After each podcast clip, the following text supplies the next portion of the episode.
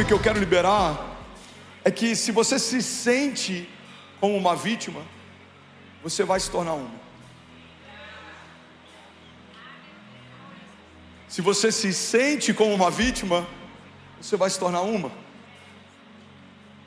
Biblicamente, pastor, qual é o respaldo? Provérbios 23, 7. Assim como o homem pensa, ele é. Irmão, tem muita gente que há muito tempo coloca a culpa da falta de frutos, ou de sucesso, ou de romper, ou de alegria, em qualquer outra coisa, a não ser na sua responsabilidade de assumir o protagonismo da sua própria história. É muito mais fácil a gente endemonizar problemas do que assumir que pode ser um problema de caráter. É muito mais fácil a gente dizer que o inferno está furioso do que assumir que talvez a gente não esteja fazendo o que já deveria ter feito. Alguém está comigo? Diga amém. Eu lembro que eu preguei aqui alguns meses atrás uma mensagem o que fazer depois de uma palavra profética. Eu falei que quando recebemos de Deus uma palavra, Deus está nos dando uma direção. Quando ouvimos de Deus a segunda vez a mesma palavra, Deus está nos dando uma confirmação. Mas se você já ouviu de Deus quatro ou cinco vezes a mesma palavra, é porque provavelmente você já deveria estar vivendo o que você ainda está ouvindo. Cara, Deus me ama tanto. Por quê?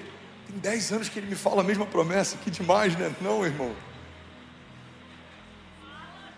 Ele está te relembrando algo que ele já comunicou, mas porque você ainda não se posicionou, é só uma promessa. Promessas falam a respeito de um tempo futuro, mas esse futuro precisa um dia chegar. Tem muita gente que não está vivendo as promessas que já deveria estar vivendo, porque não assume o protagonismo da sua própria história. Sabe, a religião, ela tornou pejorativo alguns termos que na verdade são extremamente importantes para romper. Um deles é intencionalidade. Por muito tempo eu acreditava que ser intencional era algo ruim. Vamos te ver, linda. Ser intencional significa ser alguém que maquina coisas, alguém que tem estratégia demais. Então, quando alguém usava o termo intencionalidade, eu já fechava o meu coração. Quando na verdade, ser intencional significa fazer com intenção o que se faz.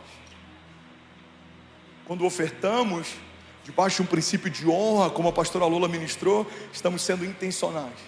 Por que você não pega o que, o que sobrou do teu dinheiro e joga numa sacola? Por que, que a gente pega com temor e entrega com zelo? Porque intencionalmente estamos ofertando ao Senhor. Por que, que a gente não vem de qualquer jeito só para servir numa escala? Porque alguém colocou o nosso nome, a gente tem que vir. Porque entendemos que quando servimos, não servimos para receber, nós servimos porque já recebemos. Intencionalmente, eu vim honrar ao Deus da minha salvação, Deus que me tirou de um lugar e me trouxe para um outro lugar. Um Deus que me transportou do império das trevas para o Deus da minha salvação.